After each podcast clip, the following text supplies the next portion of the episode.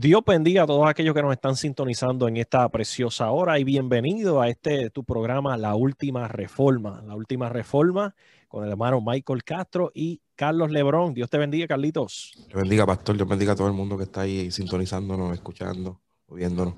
Amén, amén. Y les recordamos que estamos, en, eh, estamos ¿verdad? Eh, a través de Facebook, estamos en vivo a través de YouTube. También puedes encontrar nuestro podcast. Puedes encontrar el podcast oficial eh, que aparece bajo Spotify, estamos bajo Apple eh, Podcast y estamos también bajo Google Podcast. Carlito, ¿cuál es el nombre del podcast?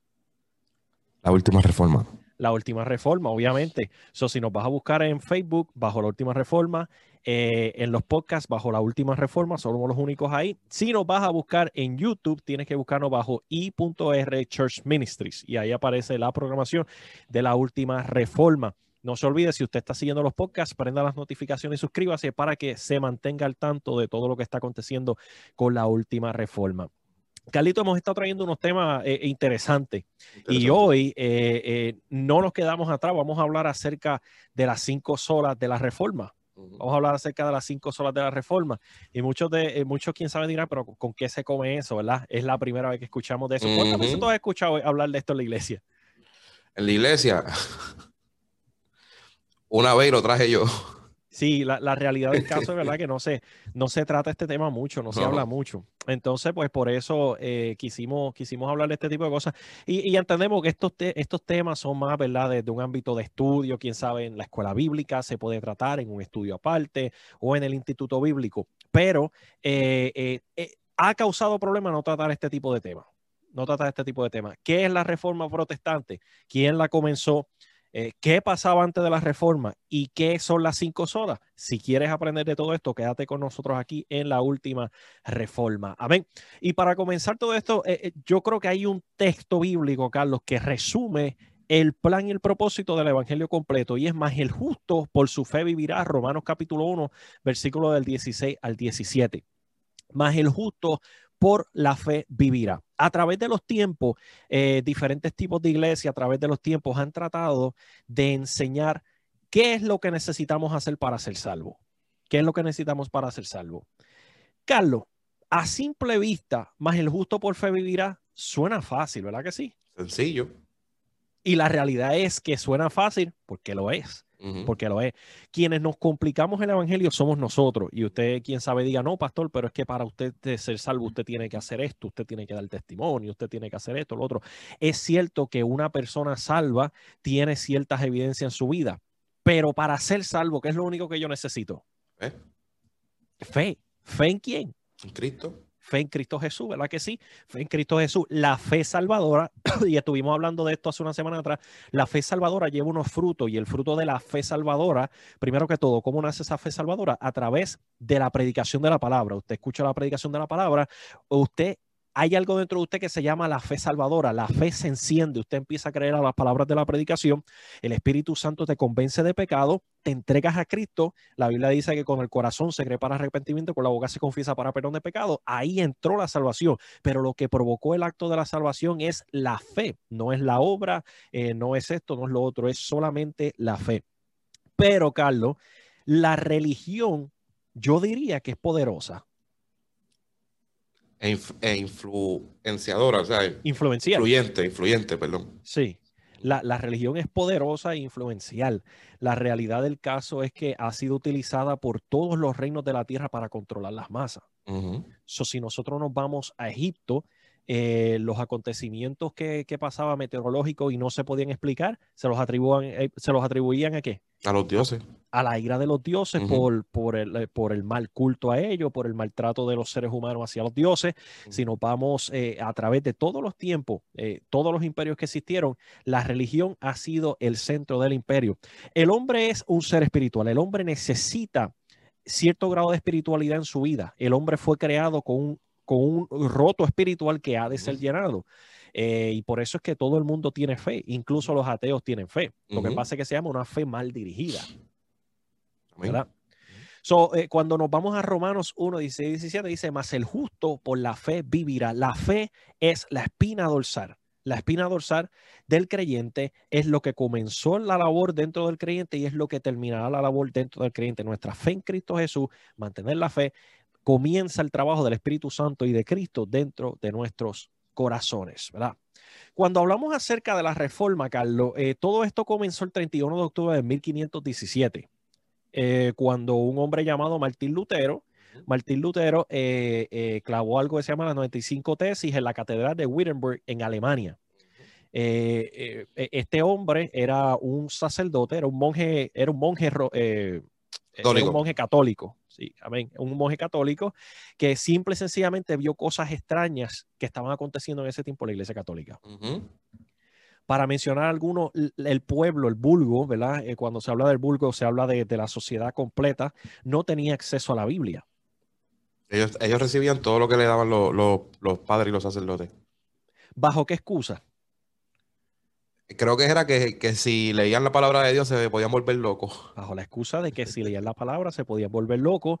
Bajo la excusa de que nadie puede interpretar la palabra del Señor correctamente, sino solamente la iglesia. Entonces, lamentablemente, por más absurdo que suene, estamos viendo un renacer de este pensamiento hoy en día. Sí. Eh, eh, eh, que, que muchos abocadores en contra de la enseñanza y el estudio de la palabra de Dios tenemos hoy en día. Dentro de nuestras iglesias más y ese es el problema, porque la letra mata, más el espíritu, vivifica. ¿Me, ¿Me entiendes? Entonces eh, sienten ciencia con esa palabra y todo ese tipo de cosas. Eh, tú sabes lo que estamos pidiendo. A ver, sí, sí, sí. Bueno, sienten el, el estoy sintiendo power, wow.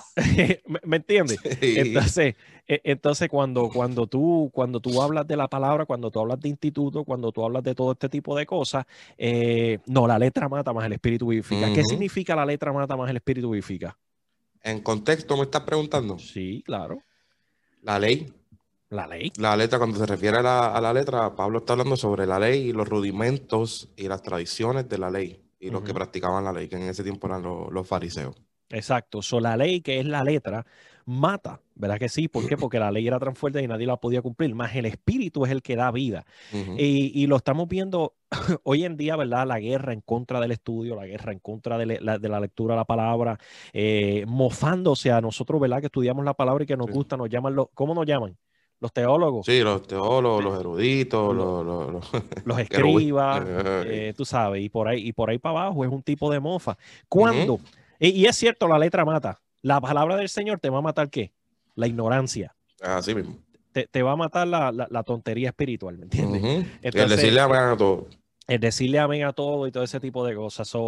Eh, pues, es un problema que estamos viviendo modernamente. ¿Qué problema estaba atravesando eh, Martín Lutero? Bueno, uno de los problemas era ese, la falta de acceso a las escrituras, ¿verdad que sí? Otro era la compra y venta de indulgencia.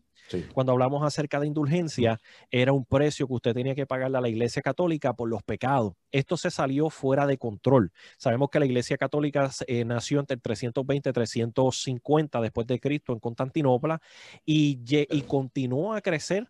¿Cuándo nació? Entre 320 y 350 en Constantinopla. O sea que eso nació tres siglos después que murió. Eh, la iglesia, católica, la iglesia católica nació tres siglos después de Cristo. en realidad eso no es la iglesia primitiva. No, pero pregúntale a Siri cuál es la, primera iglesia. Ok, sí, por la eso. iglesia católica. pregúntale a Siri quién fundó la iglesia católica. Ajá. Cristo. ¿Me entiendes lo que te digo? Eh, eh, entonces, este es el problema que nosotros estamos teniendo. Lo que dice la escritura. Dios mío. la iglesia, la iglesia fue fundada, la iglesia fue fundada por Cristo bajo la ordenanza de los doce apóstoles, ¿verdad que sí? De los doce apóstoles sabemos que Judas está exento, pero fue reemplazado y luego llegó el apóstol Pablo, el cual, eh, eh, un, que si no me equivoco, un 27% de las escrituras o un 30% de las escrituras, él, es responsable por eso, eso, algo sobrenatural, ¿verdad?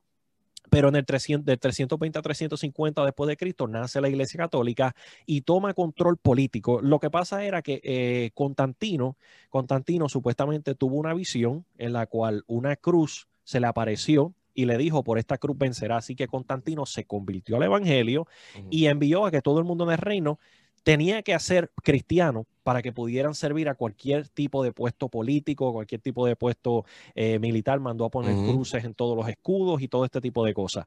¿Qué es lo que pasa cuando se pone una religión globalizada? Ecumenismo. el ecumenismo, van a llegar impostores. So, nosotros, tenemos, nosotros tenemos a romanos paganos, adoradores de Venus, que ahora son cristianos y adoran a Venus en secreto.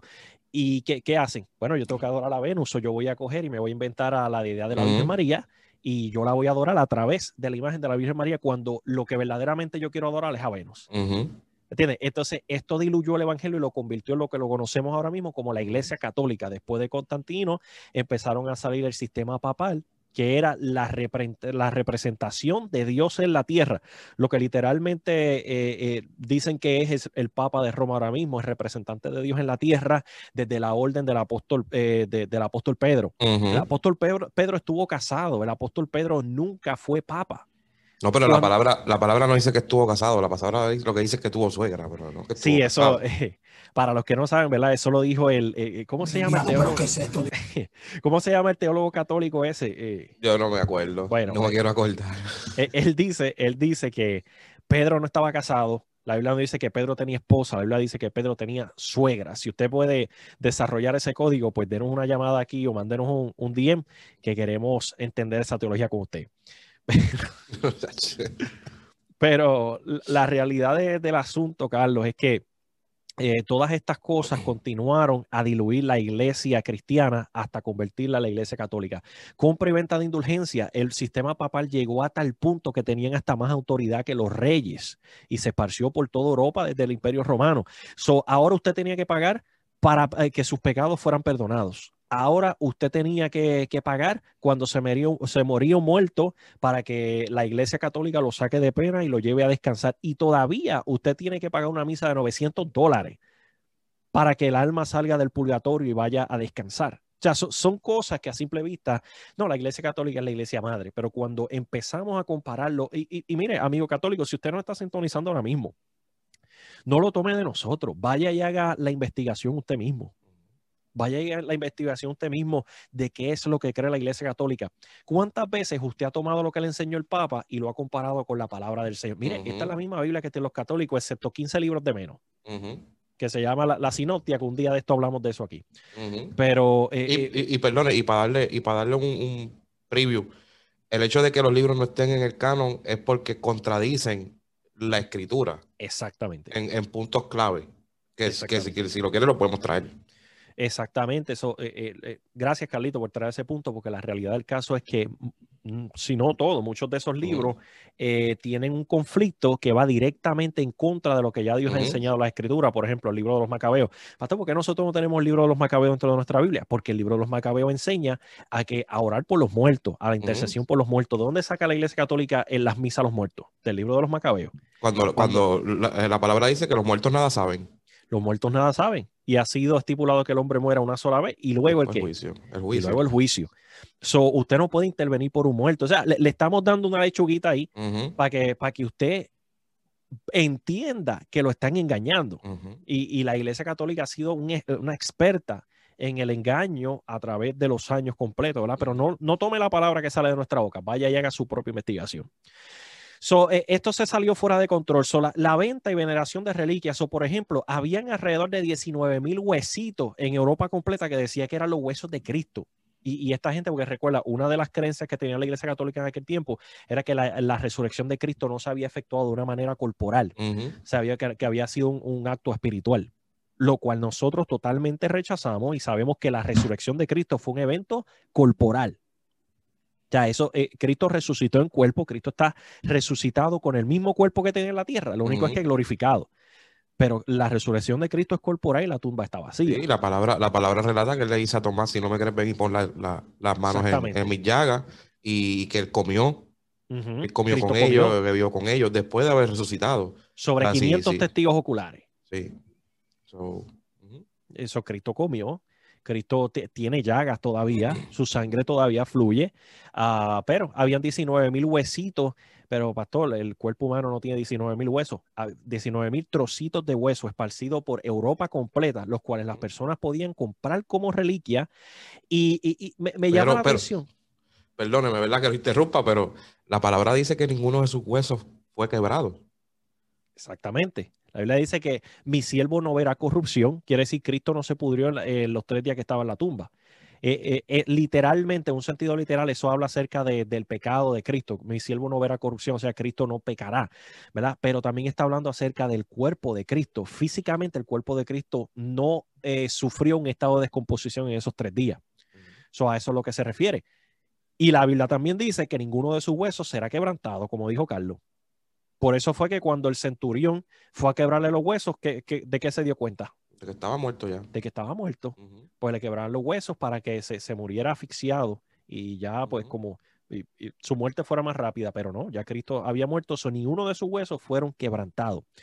Eh, por ejemplo, eh, había, habían trozos de los doce apóstoles supuestamente, habían trozos de madera de la cruz de Cristo puesta alrededor de, Europa completa y se compraban y, se, y, entre coleccionistas y veneraban este tipo de artefactos.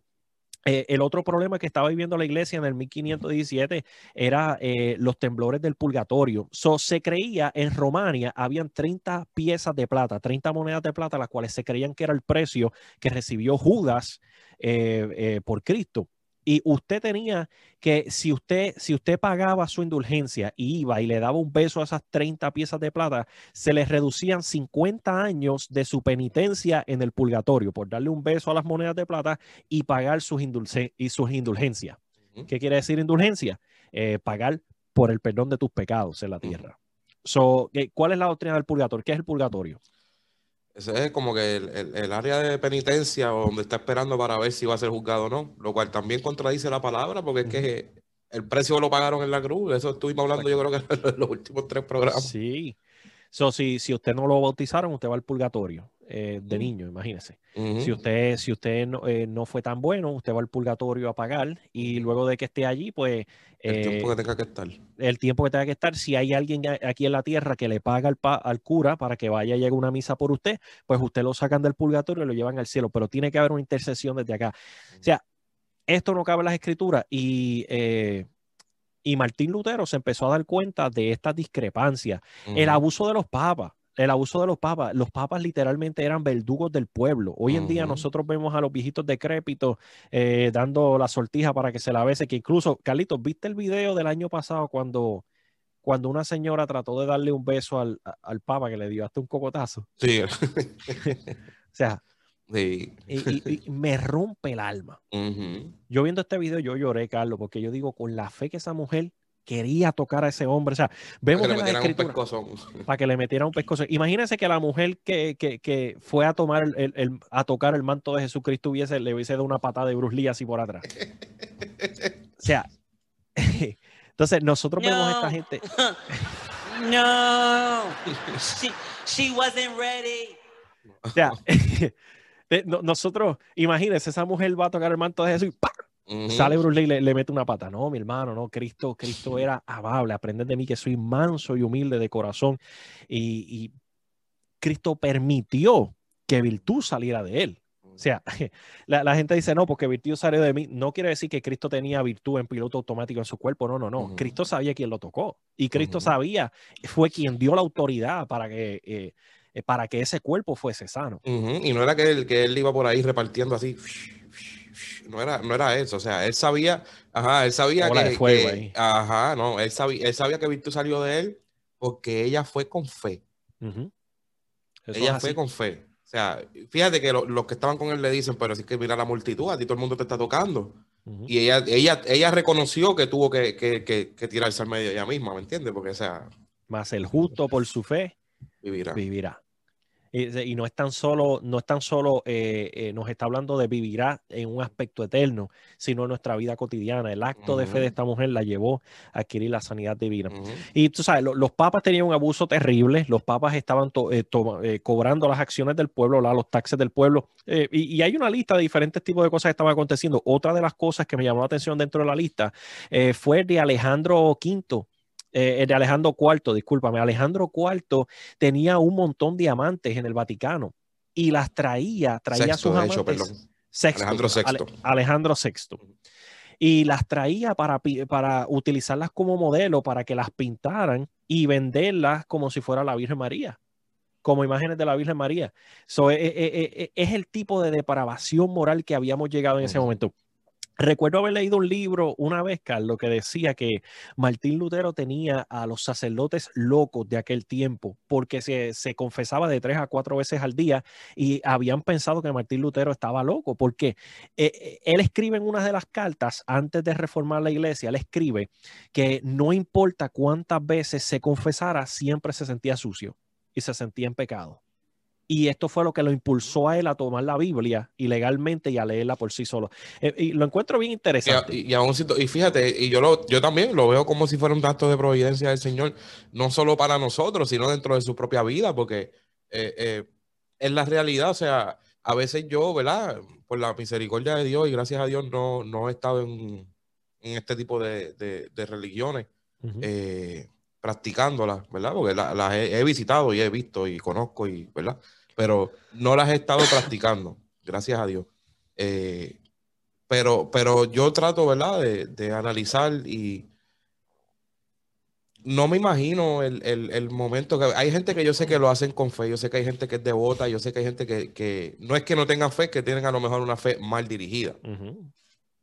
Pero, pero e, es, es el hecho de saber que tienes una persona al frente tuyo que tienen las mismas necesidades que tú, de comer, de tomar, de, ir al baño, de vestir, de, o sea, eh, que, que le da un catarro igual, que puede coger el flu igual, que si se cae se fractura un hueso igual. Y pensar que, que por ir a confesarte con esa persona, tú puedes recibir algún tipo de perdón o algún tipo de justificación para con Dios.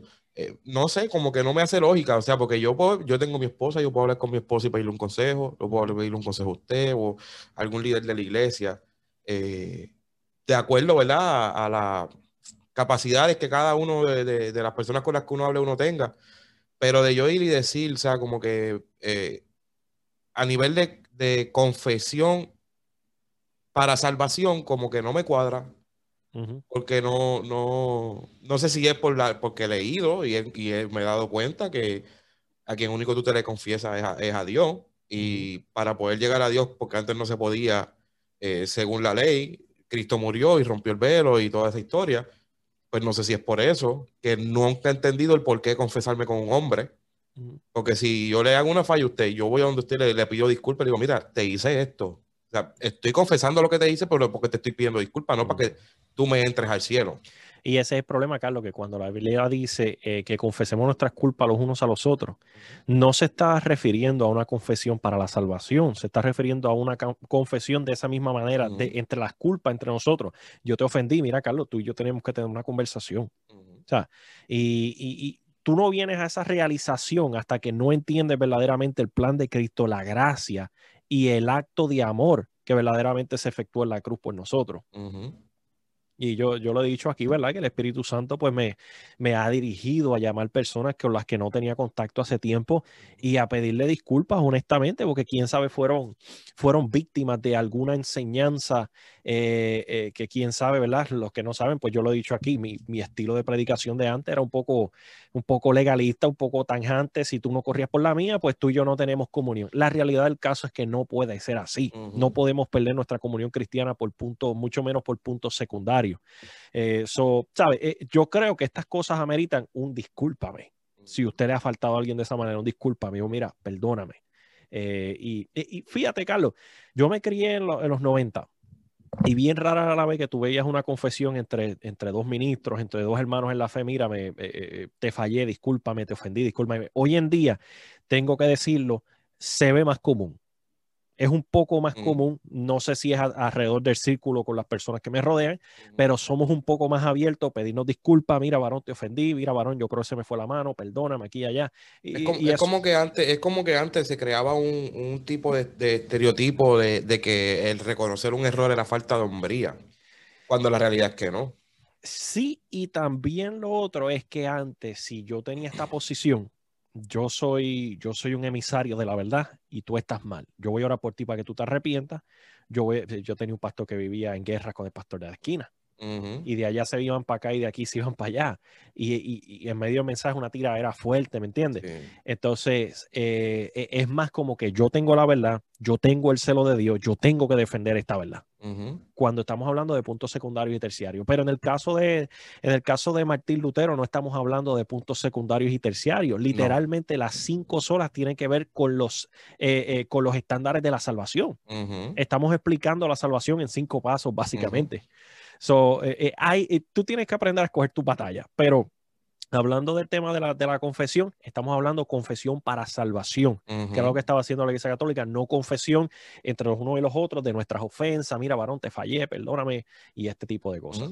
En caso de que usted se quiera defender y le tiren ese texto ahí. Ajá, no, y para los que nos estén sintonizando, no, no es que estamos siguiendo como que revolcando los temas que ya hablamos, porque obviamente pues ya se habló de la salvación, se habló de la predestinación, sino que, es que todo va de la mano, porque es que hay que entender lo que en realidad conlleva la salvación y lo que sí nos puede afectar la salvación, que por eso es que se trajo este tema hoy de las cinco solas, que no se hablan, no se hablan, inclusive y cuando lo hablan, lo asocian mucho con el calvinismo, pero la realidad es que no, eh, eh, es, totalmente bíblico, porque lamentablemente los calvinistas lo enfatizan más porque se dedican más al estudio de la palabra y se dedican más a tratar de conocer y buscar la verdad.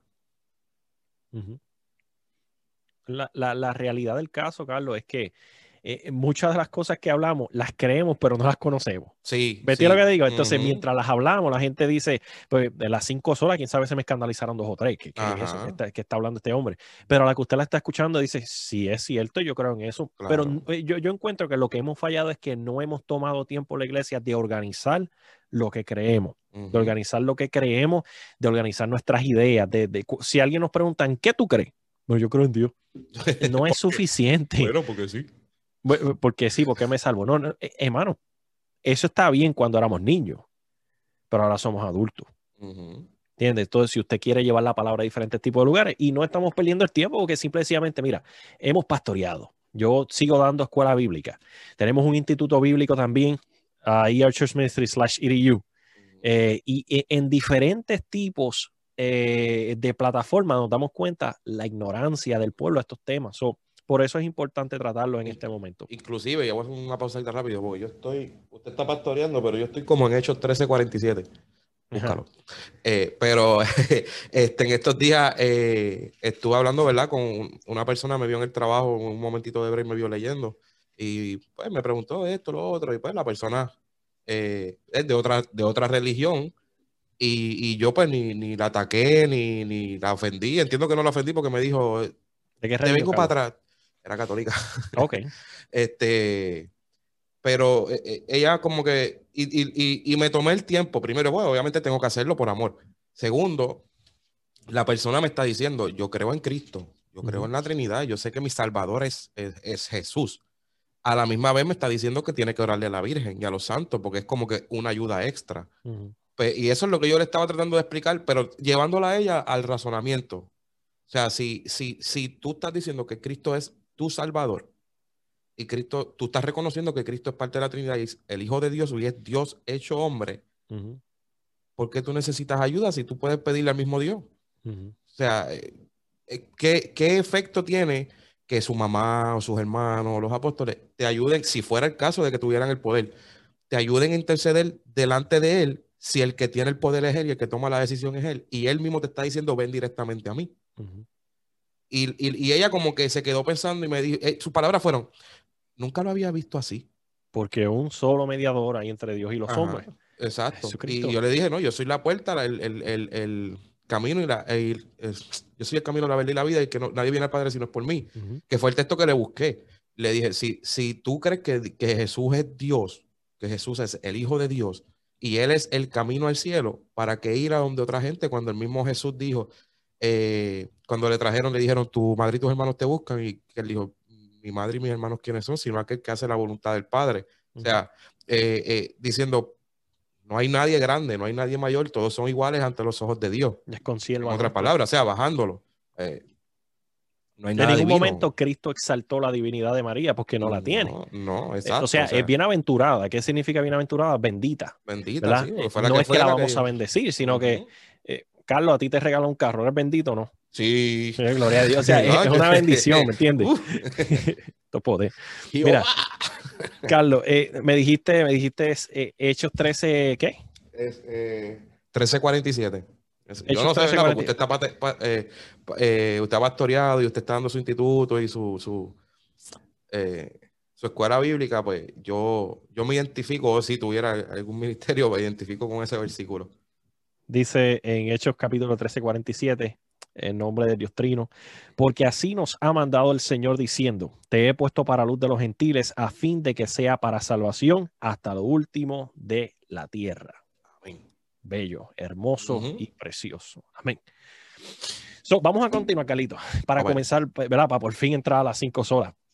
Eh, eh, eh, el preámbulo de la reforma nos habla acerca de que, ok, ¿qué significa la reforma? Yo creo que hubiésemos empezado, empezado con eso. Sí, este, lo tengo aquí, lo tengo aquí, lo tengo aquí, se me olvidó. Ok, significa dar nueva forma. Es un intento de volver al origen de la fe, a su vivencia y a la palabra de Dios eh, y sigue siendo un intento de enderezar la senda desviada de la iglesia eh, de ese momento hacia la verdad, o sea, y hacia la luz de Jesucristo. Y en concreto sería como un despertar hacia la palabra bendita de Dios. O sea, como que tratar de, porque se ve a través de la historia, ¿verdad? Lamentablemente han habido, han habido sucesos y ahora que usted va a hablar del preámbulo a, a, la reforma, siempre han habido momentos de donde lamentablemente por nuestra naturaleza pecaminosa nos desviamos y siempre han habido gente que Dios ha tratado de poner para volver al camino. Entonces, la reforma en realidad es eso, es una manera de reformar o retomar lo que, lo que antes estaba derecho y se desvió y tratar de enderezarlo. Da nueva forma, da nueva forma, ¿verdad que sí? Eh, eh, eh, so, no hay solamente una, una reforma protestante. ¿verdad? hemos visto que antes de la reforma hubieron otras reformas. Nosotros llamamos, nos llamamos la última reforma, ¿por qué? Porque simplemente hemos visto cosas deficientes dentro de la iglesia y estamos tratando de arreglarlas antes de que Cristo venga. Antes esperamos que, seamos la última. Eh, eh, esperamos, ¿verdad que sí? Pero eh, habían habido otros, otros tipos de reforma, por ejemplo, en el año 1000 después de Cristo, los valdenses, los valdenses criados por Pedro Baldo, fue un, movimiento para volver a la obediencia a las escrituras en el norte de Italia. También tenemos la uh, Berengaria, la Berengaria de, de Valdese, ¿verdad que sí? que eh, dice, eh, predicó el Evangelio con de nuevo, eh, separa las iglesias romanas, separando las iglesias romanas. También tenemos algunos de los más famosos, por ejemplo, del 1380 tenemos la de Juan Hus, ¿verdad que sí? luego en el 1340 tenemos la de Grit Groté, y han habido diferentes tipos de intentos a través de la historia de enderezar lo que ha estado incorrecto. So, la, la reforma de Martín Lutero se esparció a diferentes partes de Europa. Se esparció a diferentes partes de Europa. Por ejemplo, en eh, Martín Lutero es responsable de Alemania, la iglesia luterana. Juan Calvino fue responsable del avivamiento en Suiza, Francia y las iglesias reformadas. El Urco Zwinglo fue responsable de Suiza y las iglesias reformadas. Después tenemos a Simons, que es de Holanda, y eh, que es el padre de las iglesias menonitas. Eh, la iglesia menonita tradicional, no la iglesia menonita moderna, pero eso, es otra. La, realidad es que la mayor parte de estas iglesias no son lo que eran antes. no, inclusive, la, inclusive la de Calvino. Inclusive la de Calvino. O sea, Calvino, eh, por pues, cosas que he escuchado de, gente que están dentro, o sea, eh, que están a la par con nosotros en cuanto al arminianismo, al molinismo, y no creen en lo que es salvo, siempre salvo. Eh, creen que, o sea, el inicial, el inicial eh, reformador calvino no es el calvinismo que había, que hay hoy en día. No. O sea, no, era ese nivel de, predestinación. Incluso, incluso lo que ellos estaban tratando de hacer, los reformadores, lo que estaban tratando de hacer era arreglar la iglesia católica. Siguieron siendo sacerdotes. Martín Lutero en ningún momento trató de irse de la iglesia católica. Él quería arreglar la iglesia católica porque esa era la única iglesia que abiertamente existía la, iglesia cristiana nunca dejó de existir. Siempre habían eh, pequeños grupos que se apartaban de la teología católica, pero en ese momento la predominante era la iglesia católica. So, al ver que ellos no pudieron cambiar a la iglesia católica, no les quedó ninguna otra opción que partir de esa iglesia y continuar en la teología bíblica, que es lo que conocemos hoy en día. Eh, y, que la iglesia católica viene siendo como una unidad. Se hubiese, se hubiese suponido, o sea, se suponía que ellos hubiesen arreglado la iglesia católica si, lo hubiese, si la iglesia católica hubiese eh, comply con, con los estatutos bíblicos Y, al sol de hoy sabrá Dios y todo sería católico, porque catolicidad viene siendo como la universalidad del cuerpo. La universalidad del cuerpo, sí. Lo que pasa es que se ha, se ha desviado porque como ellos se mantuvieron en su herejía y en su error, pues entonces ahora se asocia con ese tipo de religión, eh, perdóneme ¿verdad? que me esté escuchando, pero idólatra. Y, la, y muchas personas se preguntan, ¿pero qué llevó a la iglesia primitiva a convertirse en la iglesia católica? La realidad es que la iglesia primitiva nunca se convirtió en la iglesia católica la iglesia católica mató a la iglesia primitiva. Eso no es que la iglesia primitiva se convirtió en la iglesia católica, es que a través eh, de los martirios, a través del control eh, gubernamental. Por eso, Carlos, por eso, y te lo he dicho otras veces, es que yo no estoy muy de acuerdo en que el gobierno controle, eh, que tengamos un gobierno cristiano. Y no me, no me malinterprete, el presidente actual no es mi candidato porque sus valores, lo que enseña y todo este tipo de cosas, no es mi candidato. Simple y sencilla, y no estoy, no estoy hablando de partidarismo, no, estoy hablando de, política, estoy hablando de principios, de valores. Yo no puedo apoyar la muerte, yo no puedo apoyar eh, este tipo de cosas. O sea, yo no me puedo llamar cristiano y apoyar la muerte y este tipo de cosas. Eh, lo que me estoy refiriendo es que eh, hay veces que nosotros queremos que eh, se instituya en la, escuela una clase de la Biblia y que venga un ateo o una persona que no es cristiano a enseñarle la Biblia a nuestros hijos. Eso va a terminar mal. Ese fue el principio de la Iglesia Católica. Por eso nació la Iglesia Católica, por el gobierno meter las manos en, el cristianismo. O sea, nosotros lo que necesitamos es libertad de culto, que nadie se meta con mi mensaje, que nadie se meta con mi libertad de expresión, punto, y se acabó. O sea, no, no estamos pidiendo mucho. Pero en el momento en el cual el gobierno interfiere en la religión, y, eh, eh, generaliza lo que es la enseñanza de la religión, ahí nos cortamos las patas. Son las cinco solas de las escrituras. antes de entrar a eso, eh, otro de los grandes reformadores fue John Knox, que si no, lo, si no lo mencionamos, ¿verdad? Le estamos faltando ahí, que fue el creador de las iglesias presbiterianas, que nuevamente, algunas iglesias presbiterianas ya aceptan los matrimonios del mismo sexo este no fue en ningún momento el plan de John Knox, pero eso es lo que tenemos hoy en día.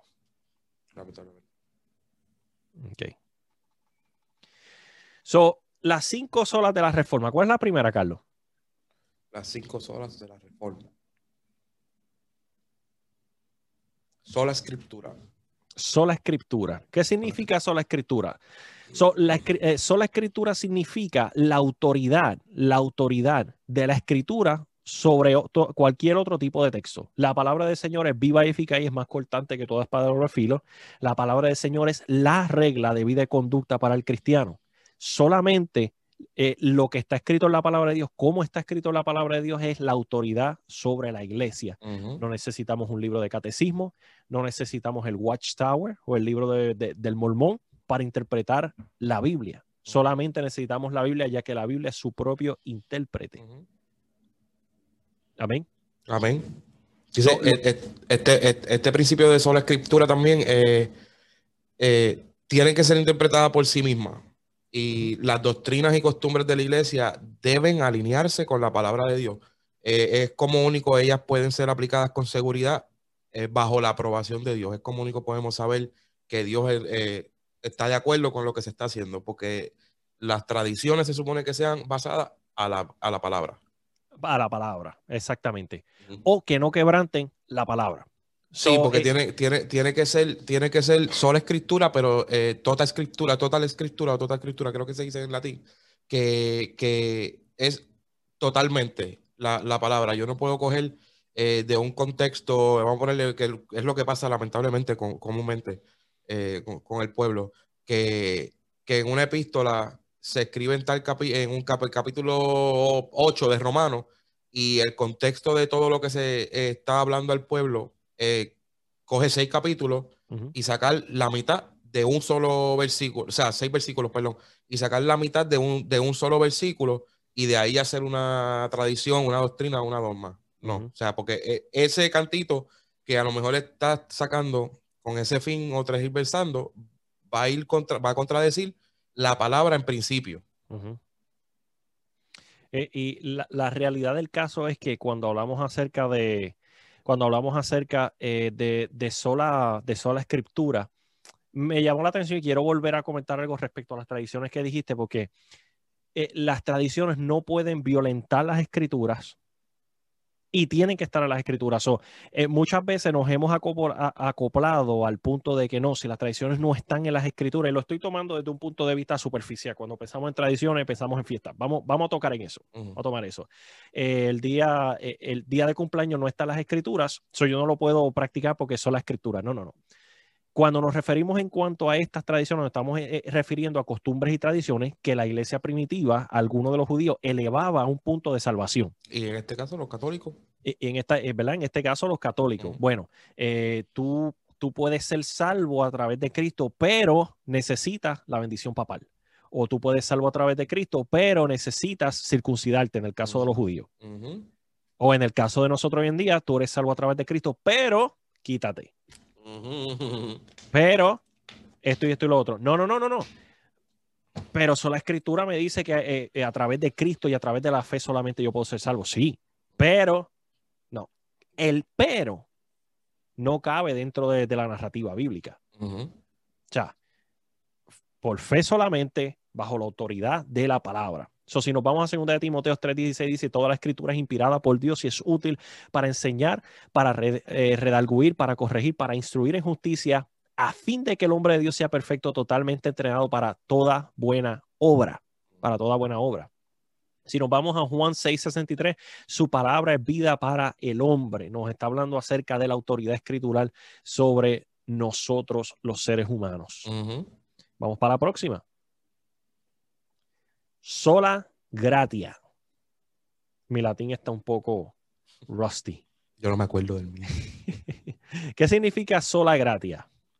Sola gracia, solo por gracia. Eh, eh, viene siendo eh, la idea que los méritos de una persona son excluidos de tener parte en la salvación, es expresada aquí en este término. en otras palabras, el favor no merecido. La gracia es un favor de parte de Dios que no merecemos. Es otorgado al hombre solo por Dios y por su sola misericordia e impartida a quien Él desea darla, ¿verdad? Que en este caso, eh, eh, cuando hablamos acerca, nosotros hablamos de la predestinación y la elección en algunos eh, capítulos pasados, ¿verdad? Que sí. ¿A quién Dios desea darle la salvación? A todo el mundo. A todo el mundo, para que todo aquel que en él cree no se pierda, más tenga vida eterna. Juan capítulo 3, versículo 16. So, gracia sola somos salvos solamente por gracia, no merecemos la salvación, no podemos trabajar para la salvación, no tenemos que trabajar para ser salvo. Pastor, entonces usted está diciendo que yo no tengo que hacer nada para ser salvo. Yo no estoy diciendo eso. Yo estoy diciendo que usted no tiene que escalar una montaña para llegar a la presencia de Dios, entonces que Él te salve aquí arriba. No, no, no. En tu, e, en tu lugar, en donde tú te encuentras, Dios te encuentra en ese lugar. Cuando tienes un corazón contrito y humillado en arrepentimiento, entonces de ese punto eres salvo. no necesitas hacer nada, solamente por gracia somos salvos, solamente por gracia. En aquellos tiempos eh, se decía que para tú ser salvo eh, tenías que ser salvo a través de sacramento, de un sacramento, eh, las promesas y este tipo de cosas. Podías ser salvo a través, tenías que ser salvo a través de las penitencias. ¿Qué son penitencias? Los largos ayunos, ponte una vestimenta de saco de papa, sube de rodillas a, a la Catedral de Luxemburg. ¿Cómo? No, no, estoy riendo. Ahorita estaba diciendo Jaylin que le iba a regalar unos trajes y iba a llamar allá, Tabernáculo de las Telas, a ver si. La Casa de las Telas. Sí. y participar en rituales vanos, etcétera, etcétera, eh, prender vela, este tipo de cosas. Usted no es salvo a través de eso, usted es salvo a través de la gracia. Por ejemplo, si nos vamos, eh, si nos vamos a, eh, Isaías capítulo 48, versículo 11, dice, por mí, por amor de mí mismo lo haré, para que no sea profano mi nombre y mi honra no la daré a otro. Y mi la a otro. Eh, si nos vamos a Efesios 2.1, dice, Él os dio vida cuando estabais muertos en vuestros delitos y pecados. Está hablando gracia sola. ¿Por qué gracia sola? Porque muertos, una persona muerta no puede tomar decisiones una persona que está entregada a delitos de pecado no puede tomar decisiones. Dice que Él nos salvó cuando todavía estaba, estábamos en la condición de delitos y pecado. ¿Cuál es la próxima, Carlito? La próxima de la sola. Sí. Eh, sola fide. Sola, fide. Sola fide. ¿Qué significa sola fide? Sola fide, eh, bueno, es cuando los reformadores predicaron que la parte del hombre es responder a la misericordia de Dios y esta respuesta es traducida solo por la fe. O sea, solo, la, solo la fe en Cristo. Solo la fe en Cristo nos puede hacer salvos. Nosotros no somos salvos a través de una elección, nosotros no somos salvos a través de una predestinación, nosotros no somos salvos eh, porque eh, tomamos un hábito y pagamos nuestros sacramentos, pagamos nuestras indulgencias y luego Dios nos salvó. Somos salvos solamente a través de la fe y esto le choca a muchas personas, pero la realidad es que solamente somos salvos a través de la fe. Ningún concilio tiene autoridad para ponerle condiciones a la fe. Ninguna organización tiene autoridad para ponerle eh, condiciones a la fe. Ningún papa hombre tiene la autoridad de ponerle condiciones a la fe. Y no solo condiciones, para determinar quién sí, quién no. Eso es este, algo que solamente le pertenece a Dios.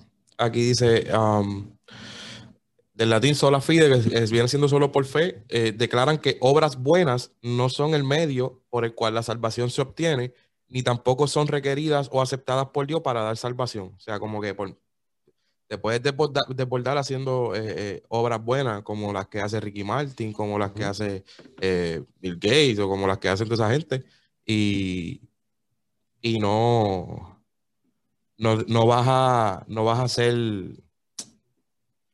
no vas a ser salvo por las obras nada más. Exacto.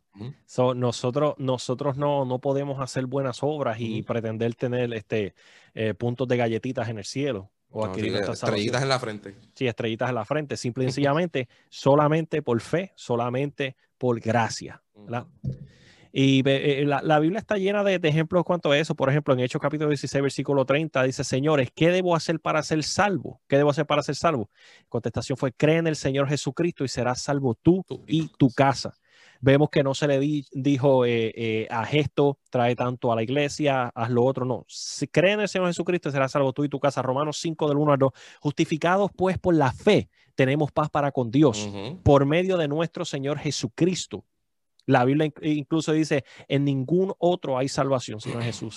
La Biblia es bien clara de que solamente a través de la fe eh, podemos ser salvos. Y, la Perdóname, pastor, y una pequeña, ¿verdad? Que, que tengo que mencionarlo, sino eh, hay gente que piensa que porque mi abuelita va y va a la iglesia y mi abuelita es cristiana, por, por ella toda la, casa somos salvos. Y la realidad es que no. La realidad es que, eh, que, creen en el Señor Jesucristo y tú y tu casa serán salvos, porque si tú creíste por medio de la salvación que tú vas a recibir, se tiene que reflejar algo para que entonces ellos vengan a Cristo y sean salvos. Exactamente. Quería hacer esa... Y, esa, esa es la, confesión, ¿verdad? Eh, o el, el contraataque de alguien que diga, bueno, ¿y qué dice Santiago en cuanto a la fe salvadora, en cuanto a, la fe y las obras? Bueno, una persona que es salva va a, evidenciar su fe a través de su comportamiento.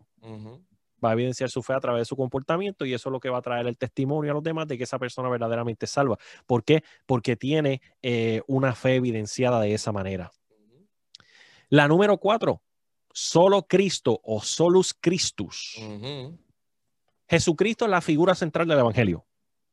No es Castro, no es Carlos, no es un concilio, no es una organización. Jesucristo es la figura central del Evangelio. La segunda persona de la Santísima Trinidad es Dios mismo. Él solo, Él es la única puerta de acceso a Dios. Su medición es exclusiva, única y sin intermediarios. Solo Cristo le puso el fin a la intercesión entre un cura y la presencia de Dios.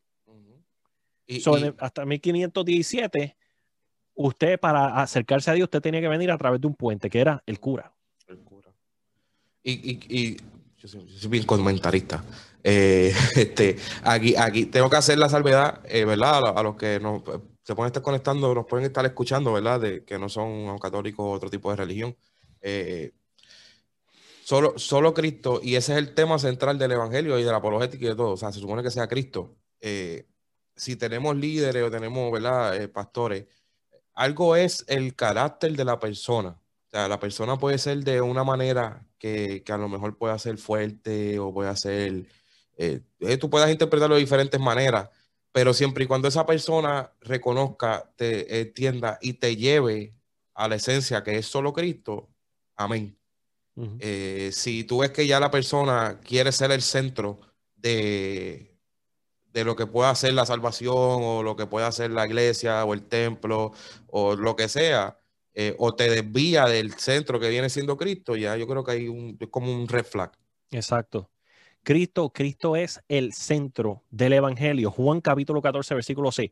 Jesús les dijo, yo soy el camino, yo soy la verdad y la, vida, y nadie viene al Padre si no es por mí. Eh, eh, la, palabra del Señor pone a Cristo en el centro de la salvación. Si nos vamos a, Timoteo, a Timoteo capítulo 2, versículo 5, dice, porque hay un solo Dios y un solo mediador entre Dios y los hombres, a Jesucristo hombre. No es a través de María, no es a través de otro, no, pero pastor, María es más grande que Cristo. María mismo lo confesó por sus propios labios. Si nosotros nos vamos a Juan 2.5, dice, ella dijo a los que estaban sirviendo, y estamos hablando de las bodas de Cana de Galilea, ¿te acuerdas? claro, me acuerdo. anyway, hagan. no. Eh. no. She, she wasn't ready. Es un chiste interno. Dice, ella dijo a los que estaban sirviendo, hagan todo lo que él les diga. La misma posición de la iglesia es refutada inevitablemente por María, la madre de Jesús. So, eh, en ningún momento eh, María dijo, esperen que mi hijo va a obrar un milagro, yo voy a hacer esto, voy a invocar a Dios. Si María tuviera la posición de, ser la intermediaria entre nosotros y Cristo, mi hermano, María hubiese buscado los cántaros ella misma y, y, le hubiese echado agua a los cántaros. Pero, ¿qué dijo María? O hubiese dicho, no, yo voy a hablar con él, que él va a hacer lo que yo diga. Yo voy a hablar con negro para que, para que haga lo que tiene que hacer. No, no, no, no. María dijo, hagan todo lo que él les diga. La obediencia, María dijo, no, no, no, la obediencia a Él, la gloria a Él. Luego de la resurrección de Cristo, entre los 120 que oraban y ayunaban, ¿a, quién estaban orando y ellos? A Cristo. Esos 120 estaban orando a Cristo. María le oró a Cristo. El Espíritu Santo cayó sobre ellos y la Biblia dice que la madre de Jesús se encontraba entre los santos también. María estaba allí, María honraba a Cristo y da testimonio ella misma en cuanto a eso. Eh, la, Biblia, la Biblia posiciona, Cristo mismo se posiciona como el autor de la salvación. Eh, la Biblia le habla como el autor y consumador de la fe. La Biblia dice, yo soy la puerta, el que por mí entrare será salvo en Juan capítulo 10, versículo 9. Jesucristo dijo, yo soy la luz del mundo. So, estas son eh, las condiciones que nos habla de la deidad de Cristo. Cristo es Dios, segunda persona de la Trinidad, y tiene el poder salvador. Calito, ¿cuál es la última? Antes, de eso, eh, estoy leyendo aquí, el, a, pesar de estos reformadores que eran sacerdotes y monjes, y aunque permanecieron en la iglesia, esta zona en de la reformación rechaza el, el sacerdotalismo. Es un término que significa que no hay sacramentos válidos en la iglesia sin los servicios de un clérigo propiamente ordenado, o en este caso el Papa, o, o sea, lo rechaza completamente. Si no hay salvación a través de nadie más, en cuenta de intervención o intercesión de ninguna otra persona, aunque sea rector, obispo, papa, eh, ángel con otro evangelio, nada. Incluso ni el eh, pastor puede interceder por usted a Dios. El pastor es un ministro, por eso se llama ministro. Un ministro, es una persona que administra algo. Cuando, si, si, si, yo, si yo tengo, cuando yo administro algo, yo estoy impartiendo unos bienes que se me fueron confiados. Yo no te estoy dando nada de mí mismo. Yo estoy administrándolos. O un ministro en una iglesia, ¿verdad? Un pastor es una persona que ministra la palabra a los feligreses, les enseña las escrituras y les enseña a comunicarse con Dios, ¿verdad? Tu pastor, eh, yo espero que a nuestros oyentes le enseñe a orar, le enseñe a ayunar, le enseña a, leer, las escrituras. Eh, es muy importante, a leer las escrituras, a educarse, a ir al instituto bíblico, a coger las cosas de Dios en serio. A ser responsable. A ser responsable, a vivir lo que predicamos. Comprometido y obediente. Exactamente, exactamente. Solo a Dios la gloria, solideo gloria. Solo a Dios la gloria. ¿Quién se lleva el crédito por nuestra salvación? Dios solamente. Solamente Dios. Reafirmamos que la salvación procede de Dios para su gloria y que la finalidad es que el hombre le sirva y le honre. Nosotros no podemos, ¿por qué nosotros no podemos ir detrás del Papa de Roma. Carlos, eh, si, si yo me postro en la presencia del Papa de Roma para darle un beso en el pie, yo no estoy adorando al hombre. ¿Qué pasó con Juan en el libro de Apocalipsis cuando el ángel terminó de hablar aquellas palabras? ¿Qué hizo Juan? Se postró. ¿Se postró para qué? Para adorarle. ¿Y qué le dijo al ángel? No, no, no, no, párate, párate. Mira, mira, no Rápido, que yo soy consiervo. Yo soy consiervo tuyo y de, y de tus hermanos los profetas. Ajá. So, eh, ¿Por qué nos postramos ante el Papa de Roma? Para darle un beso en los zapatos de satín. O para darle un beso. Eh, hermano, usted lo puede poner como usted lo ponga, pero es veneración. Es veneración. Y, déjame, y déjame tirar esta aquí. Eh, el, hermano católico que me escucha, no eres el único. Hermanos pentecostales que veneramos a los predicadores y a los evangelistas y que los elevamos a un contexto más alto. Eso es idolatría. She wasn't ready. ahí es que venía, ahí es que venía. Espérate, espérate. Sí. ¡Escucha! ¡Mortal humano!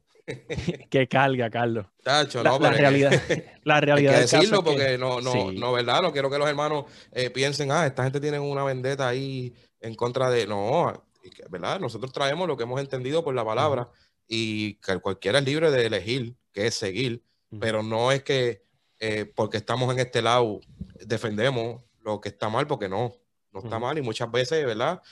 Elevamos eh, eh, y tengo que decir elevamos porque estoy en la línea, elevamos a la mayor altura a hombres iguales que nosotros, pensando que ellos tienen mayor acceso, mayor unción, mayor poder o lo que sea en cuanto a Dios, cuando la realidad es que no. E, eso es así. Y, que conte, no le estamos tirando a la denominación porque nosotros somos parte de la denominación. lo que estamos diciendo, y por eso la última reforma, porque hay problemas dentro de la denominación, ¿me entiendes? Y, y, es la percepción de las personas. Predica el pastor, nadie pasa al frente. Predica, viene un predicador invitado, está en la fila de frente. El que nunca le huye, usted lo ve comiendo. Y, y, han llegado al punto, han llegado al punto que a veces pasa uno o dos por la fe de que no porque es predicador, vamos a pensar que no es predicador. Y a Dios en su misericordia le place tocar a esa persona y tú ves que van corriendo para allá a buscar, a buscar la, experiencia y a buscar el, el, el mover que se está moviendo, pero porque lo vieron. O sea, porque pasó con aquel, ya. Entonces ahí es donde entra la adoración, eh, en otras palabras, porque es la realidad, idolatrando a este ser supernatural que vino desde otro estado, eh, eh, o, o, el mover el misticismo de que no, pues lo que pasó ahí lo quiero yo.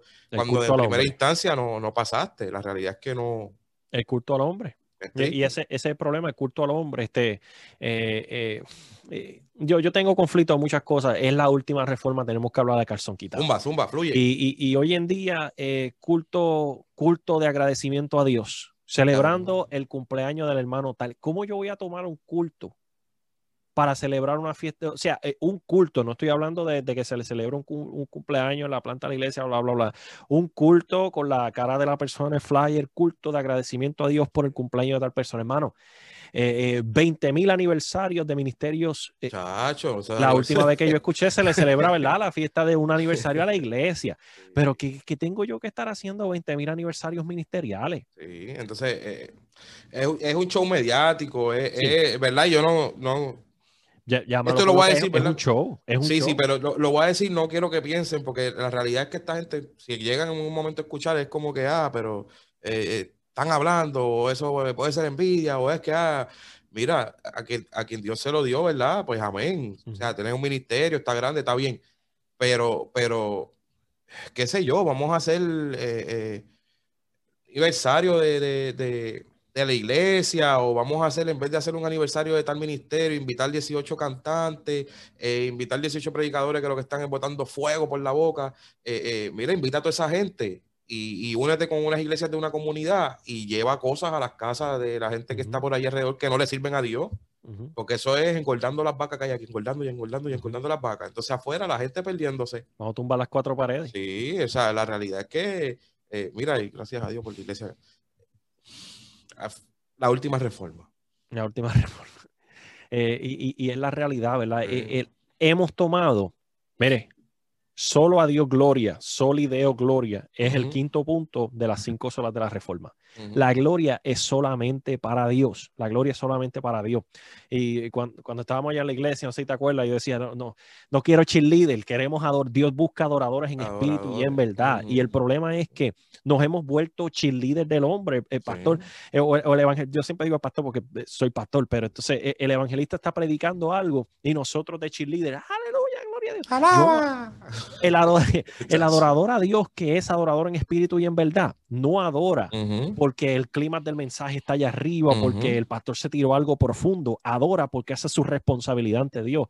Ese es su agradecimiento. Esta mañana predicaba acerca de la mujer con el, con el frasco de, alabastro y decía que el frasco de alabastro tenía un cuello finito para que ese perfume era tan caro que salía de gota a gota.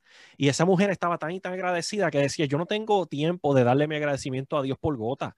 Yo voy a romperle este frasco encima y a derramar el contenido. Entonces, le damos la gloria a Dios por gota de aquí a allá de vez en cuando, cuando lo que Dios está buscando es que derramemos el contenido ante su presencia y le demos la gloria a Él, no la gloria a un ministerio, no la gloria a un cantante, no la gloria al evangelista invitado, la gloria solamente a Dios. Y no solo... En la tierra ¿a quién apuntaba la gloria? A Dios, al Padre. Que dijo que, Dios, que el Padre le había dado una gloria. Nunca la gloria la, apuntó hacia él, él la mandaba al Padre. Sí, no, y, y, no solo, y no solo en, en, el culto, no solo en el servicio, no solo una hora y media. Eh, la gloria a Dios se le da en todo tiempo, en todo momento, ¿verdad? y, es difícil, porque no es fácil, no es fácil. A veces uno con el, con el afán, pero uno tiene que, es un constante caminar y a diario tú vas tratando de cada cosa que hace y mira, si el Espíritu o el Señor te, te y te, te diste cuenta que hiciste algo que no debía o que lo pudiste haber hecho mejor, trata de darle la gloria a Dios tratando de cuando vuelva a repetirse una, una, una ocasión similar, lo hagas de la manera que, es como si fuera para Él, como dice la palabra, todas las cosas que hacer, hacerlas como para el Señor. Eso, es darle la gloria a Dios. Eso es así. Eso es darle la gloria a Dios. Eso es así, amén. So, ¿Quién se lleva la gloria? Solamente a Dios, solamente a Dios. Y la palabra del Señor nos apunta a eso. La palabra del Señor tiene diversos de, eh, tipos de evidencia que nos apunta en cuanto a eso. Por ejemplo, Primera de Timoteo 1.17, por tanto, al Rey de los siglos, inmortal, invisible, al único y sabio Dios sea honor y gloria por todos los siglos. Amén. Primera de Timoteo capítulo 1, versículo 17. La gloria siempre será de Dios. Han pasado en el 2017, se, eh, eh, van 500 años de la reforma protestante y van sobre 500 años que nos reunimos y dijimos, ¿sabes qué? ¿En qué creemos? Vamos a resumir todas nuestras creencias en estos cinco puntos fundamentales. Y usted va a ver que la sola, eh, hay documentos que dicen que son tres solas, hay documentos que dicen que son cuatro, hay documentos que dicen cinco, que son la mayoría, y, hay documentos que dicen que son seis solas. Me inclino más por, la, eh, por, por, cinco, ¿verdad? Porque es lo más resumido que hay. Pero la realidad del caso es que todo lo que se salga de estos principios son puntos secundarios. Somos salvos solamente por la gracia, somos salvos solamente a través de la fe, somos salvos solamente a través de Cristo. Las escrituras son nuestra regla de vida y conducta para gloria y honra de Dios. Y quería, antes de que, antes de que termine, quería decir aquí que eh, los reformadores, eh, de donde salieron y lo que y cómo salieron, eh, ellos creyeron que los seres humanos aún, para ellos que decían santos y papas clérigos canonizados por la iglesia católica romana, no eran merecedores de la gloria concedida a ellos. O sea, y estamos hablando de gente que, ¿verdad? Para aquellos tiempos, no solo el regalo de la toda suficiente expiación de Jesús en la cruz, pero también el regalo de fe en esa expiación creado en el corazón del creyente por el Espíritu Santo es el trabajo único de Dios. Y, ahí vemos, ¿verdad? Eh, la Trinidad. Y, creo que deberíamos, ¿verdad? No sé si usted quiere que usted le parece para el próximo tema hablar de eso de la Trinidad para que los que nos escuchan. Definitivamente, yo creo que este tema nos lleva al punto eh, eh, a, ese punto de la Trinidad. Yo creo que está tremendo para la semana que viene, ¿verdad? Esperemos ese tema de la Trinidad, de la Trinidad, que ha sido un tema, ¿verdad? Uno de los principios fundamentales para nosotros, pero muy controversial últimamente, muy controversial últimamente, eh, ya que la palabra Trinidad no la encontramos en la Escritura. Entonces usted se preguntará, ¿de dónde usted se saca eso de la, de la Trinidad? Sintonizando la semana que viene, para que se entere. Y quería tocar rápido, Carlito, Mateo 23.9 dice, y no llaméis a nadie Padre vuestro en la tierra, porque un solo Padre tenemos en el cielo. Entonces, ¿por qué le llamamos a los curas Padre? La Trinidad para la semana que viene, mis hermanos. Hoy usted acabó de escuchar las cinco solas de la Reforma, las cuales todavía están activas y van de la mano con nuestro tema la semana que viene, que es el Espíritu Santo, la Trinidad, la Trinidad. Trinidad, Padre, Hijo y Espíritu Santos. Yo creo que nos hemos gozado hoy, Calito. ¿Qué tú crees? Sonríase, que Dios le ama.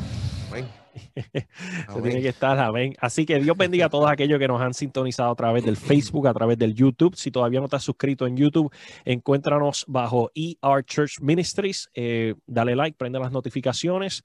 Eh, también tenemos nuestra página de Facebook. Estamos en Facebook. Eh, apúntate a la página para que puedas, ¿verdad? Dale like a la página para que puedas seguirnos. Estamos en Instagram también. estamos trabajando en Instagram también. Sí, estamos, ¿verdad? Estamos trabajando en Instagram también. También tenemos nuestro podcast. ¿Qué es eso de un podcast? ¿Qué es eso, Carlos? ¿Qué es un podcast? Un podcast, eh, de la manera que yo mejor lo explico, es el que no tiene el tiempo para ver un video o no tiene las facilidades o por el trabajo. Vamos a decir que una persona que llega al trabajo y no tenga, puede escuchar radio, pero no puede ver video, pues nos puede escuchar por el podcast.